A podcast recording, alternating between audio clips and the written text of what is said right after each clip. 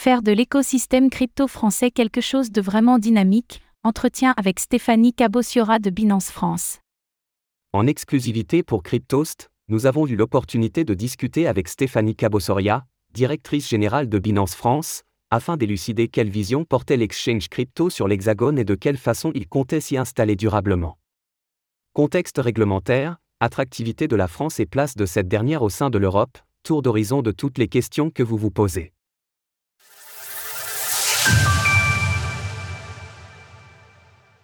Entretien avec Stéphanie Cabossiora, directrice générale de Binance France. Pour la première fois depuis son arrivée au poste de directrice générale de Binance France, Stéphanie Cabossiora a accepté de se livrer à une interview avec un média crypto francophone. Cet échange va nous permettre de revenir sur son parcours, notamment sa transition depuis l'autorité des marchés financiers, AMF, vers le poste de directrice juridique de l'exchange, qui précède lui-même son arrivée au poste de directrice générale, que Stéphanie Cabossiora occupe maintenant depuis novembre 2022. À l'échelle internationale, Binance est depuis longtemps le principal exchange de crypto-monnaies en termes de volume échangé, et sa dominance s'est notamment accrue avec l'effondrement de FTX, qui demeurait jusqu'alors l'un de ses principaux concurrents sur le marché crypto. Et la France pourrait bien profiter de cette aura, Binance accordant un intérêt tout particulier à l'Hexagone, comme l'avait explicité son PDG Champagne Jao en déclarant que la France occupe une position unique pour être la leader de cette industrie en Europe. L'année dernière, en marge de l'obtention de l'enregistrement en tant que prestataire de services sur actifs numériques, PSAN, par l'exchange auprès de l'AMF. Depuis, Binance continue de se développer en France sous l'égide de Stéphanie Cabossiora et ses collaborateurs. Quelle est la vision de Binance pour son développement en France? Comment la plateforme compte-t-elle se conformer aux futures réglementations? Nous faisons le tour de toutes les questions du moment avec Stéphanie Cabossiora. 10% de réduction sur vos frais avec le code SUL 98B. Pour commencer sur un sujet léger, quelle est la journée type lorsque l'on est directrice générale de la branche française d'une entreprise comme Binance? Au poste que j'occupe, je suis amené à toucher à beaucoup de choses. Mais avant tout, mon domaine porte sur tout ce qui se rapporte au juridique, à la compliance, à la conformité, aux risques et aux affaires publiques.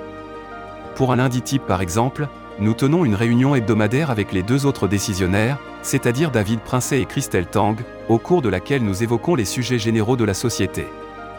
En ce qui me concerne, j'y aborde surtout l'aspect juridique et conformité, mais nous parlons aussi des sujets marketing et du développement commercial, ce qui permet d'apporter une vision panoramique de ce qui se passe au sein de l'entreprise. Ensuite, j'ai des réunions avec différents collaborateurs de Binance France, au cours desquelles on se donne les priorités de la semaine. C'est effectivement l'idée que l'on se fait de votre poste, les réunions doivent occuper une majeure partie de votre temps. L'aspect conformité a d'ailleurs dû être amplifié depuis votre enregistrement en tant que PSAN En effet. Nous avons des réunions sur des points un peu techniques, mais en ce qui me concerne, ça porte surtout sur l'aspect de la conformité. Surtout pour la première année d'enregistrement PSAN, qui a consisté à opérationnaliser toutes les obligations de l'enregistrement. Cela nécessite d'inclure de nouveaux process, en plus de revoir les politiques et les procédures de l'entreprise. Parce qu'en réalité, tous ces process sont industrialisés. Que ce soit pour le KYC Know Your Customer, note de la rédaction, notamment pour les demandes de documents, les justificatifs de domicile ou les sources de revenus. Cela concerne aussi la vérification des transactions. Si nous trouvons des transactions suspectes, nous devons les transmettre à TRACFIN, traitement du renseignement et action contre les circuits financiers clandestins, note de la rédaction. J'ai aussi de temps en temps des réunions avec l'ADAN Association pour le développement des actifs numériques, note de la rédaction, car Binance France en est membre. Concernant vos liens avec l'ADAN, on imagine que vos échanges doivent consister à élaborer de quelle manière vous pouvez participer au développement de l'écosystème crypto en France Exactement. Et même très concrètement, nous sommes en lien étroit avec l'ADAN concernant l'élaboration et les évolutions des textes de loi pour y apporter notre contribution afin que ces derniers soient rédigés avec l'input de l'écosystème. Pour vous donner un exemple, l'autorité des marchés financiers a récemment tenu une consultation pour adapter le régime PSAN avec MICA et a consulté l'ADAN. Nous y avons apporté notre contribution pour faire évoluer la chose. Plus récemment encore, l'Institut Montaigne a publié un rapport sur la blockchain pour lequel j'ai eu la chance d'être auditionné afin de leur donner mon avis concernant les bonnes évolutions pour l'écosystème avant d'arriver chez Binance, nous le disions. Vous avez effectué une partie de votre parcours professionnel au sein de l'AMF. Comment s'est réalisée cette transition vers le monde des crypto-monnaies pour vous? J'ai la conviction personnelle que les cryptoactifs et la blockchain vont être un peu le nouveau développement des marchés financiers à moyen terme.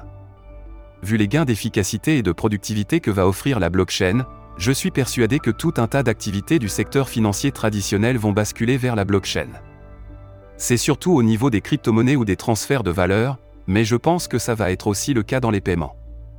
Et je pense qu'à moyen terme, ça va être le cas avec les titres tokenisés, les actifs immobiliers tokenisés, etc. C'est un petit peu la vision que nous avions à l'AMF et je pense que c'est la vision que partage aussi le gouvernement français. C'est ce qui a mené à la rédaction des textes. Donc je me suis investi là-dessus avec d'autres personnes à l'AMF. Et après, je me suis dit qu'il était intéressant d'aller dans le privé chez un gros acteur pour mettre en œuvre ces textes et tirer vraiment le marché vers cette réglementation. La première étape est de faire le cadre juridique, tandis que la deuxième est de l'appliquer. Nous voyons que la France apparaît comme leader à échelle européenne en termes de réglementation, et attire même des entreprises à l'international grâce à cela. Vous le disiez précédemment, l'enregistrement en tant que PSAN permettra notamment aux entreprises enregistrées de basculer vers cette nouvelle régulation, par exemple. C'est une chance unique. Lorsque nous observons sur le moyen terme les innovations financières, il y a une phase d'emballement et puis après, il y a des risques qui apparaissent, il y a des crises, etc. Et si nous sommes un pays en capacité d'anticiper ça et d'avoir déjà une réglementation pour lisser un peu les bulles, je pense que c'est favorable pour la stabilité financière et puis pour les investisseurs. Il est bon pour l'écosystème d'être en avance et mature sur la réglementation, parce que ça positionne la France en tant que leader sur ce nouveau secteur. Je pense que là, maintenant, ça marche plutôt bien. Et même au niveau international. Binance est la première plateforme internationale à être venue en France, parce qu'il y avait ce cadre clair et que les régulateurs connaissaient la technologie et pouvaient interagir avec l'industrie, ce qui n'est parfois pas le cas dans d'autres pays. À ce propos, Binance a développé un incubateur de start-up au cœur de Paris l'année dernière, plus précisément à Station F. À travers ce dernier, ressentez-vous un engouement des entreprises étrangères pour la France? En réalité, Station F a un retentissement énorme pour la France à l'international. C'est-à-dire qu'à travers tout le programme de Binance Lab, et donc d'incubateurs du monde entier, des entreprises crypto choisissent de se développer en France. En termes de rayonnement pour l'Hexagone, c'est exceptionnel. Des entreprises du monde entier postulent, et nous avons un processus de sélection extrêmement rigoureux pour les centaines de candidatures qui arrivent continuellement. L'obtention de l'enregistrement PSAN vous a-t-il, en dehors du côté purement réglementaire, ouvert de nouvelles portes en France notamment du point de vue l'adoption par exemple. Ce qui est sûr, c'est qu'il y a des marques d'intérêt de partenaires très fortes maintenant. Maintenant que Binance est régulé en France, certains types d'acteurs qui se montraient méfiants vis-à-vis des crypto-monnaies, que ce soit des banques, des commerçants, des institutionnels ou encore des fonds d'investissement, se rapprochent maintenant de nous. L'idée, c'est que tout cela fasse un effet boule de neige, que les différents business se rencontrent, s'interconnectent et puissent proposer de nouveaux produits dans l'optique de créer de la valeur et faire de l'écosystème crypto français quelque chose de vraiment dynamique. C'est quelque chose qui s'est récemment matérialisé à travers le partenariat que vous avez récemment conclu avec Lizzy, visant à permettre le règlement de transactions chez des commerçants en crypto-monnaie, par exemple. il faut savoir que de manière générale, en France, il y a une très forte demande de la part des clients pour l'utilisation des crypto-monnaies comme moyen de paiement pour leurs achats dans la vie de tous les jours. D'ailleurs, les commerçants aussi montrent un intérêt croissant pour les paiements crypto, car cela leur permet d'accéder à une nouvelle clientèle. Mais ils s'y montrent ouverts seulement si tout cela est correctement encadré, notamment avec le KYC. Donc tout ça, le PSAN, l'encadrement contre le blanchiment d'argent, permet de débloquer des choses.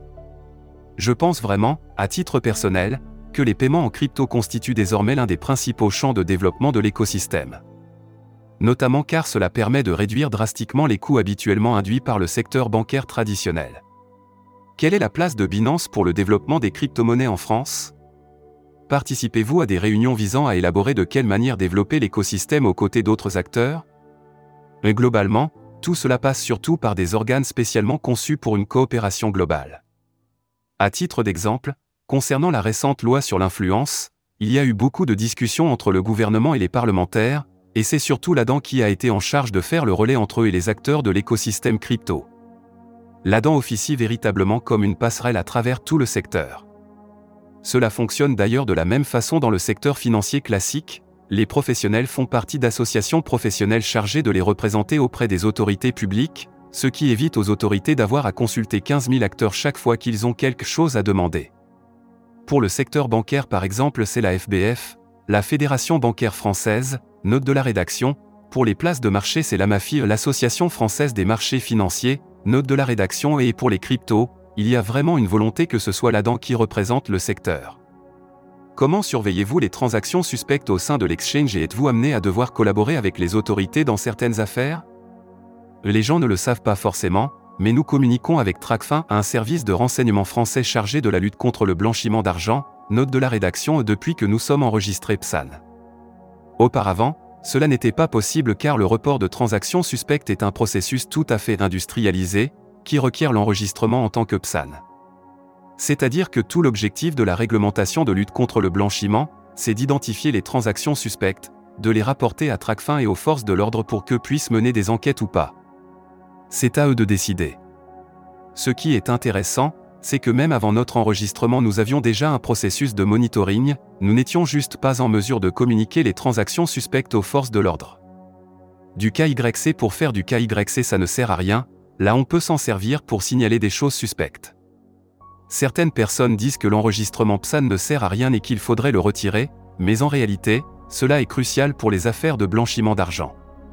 Quels moyens mettez-vous en œuvre pour la surveillance des transactions et comment définissez-vous lesquelles doivent être considérées comme suspectes Il y a deux moyens pour cela.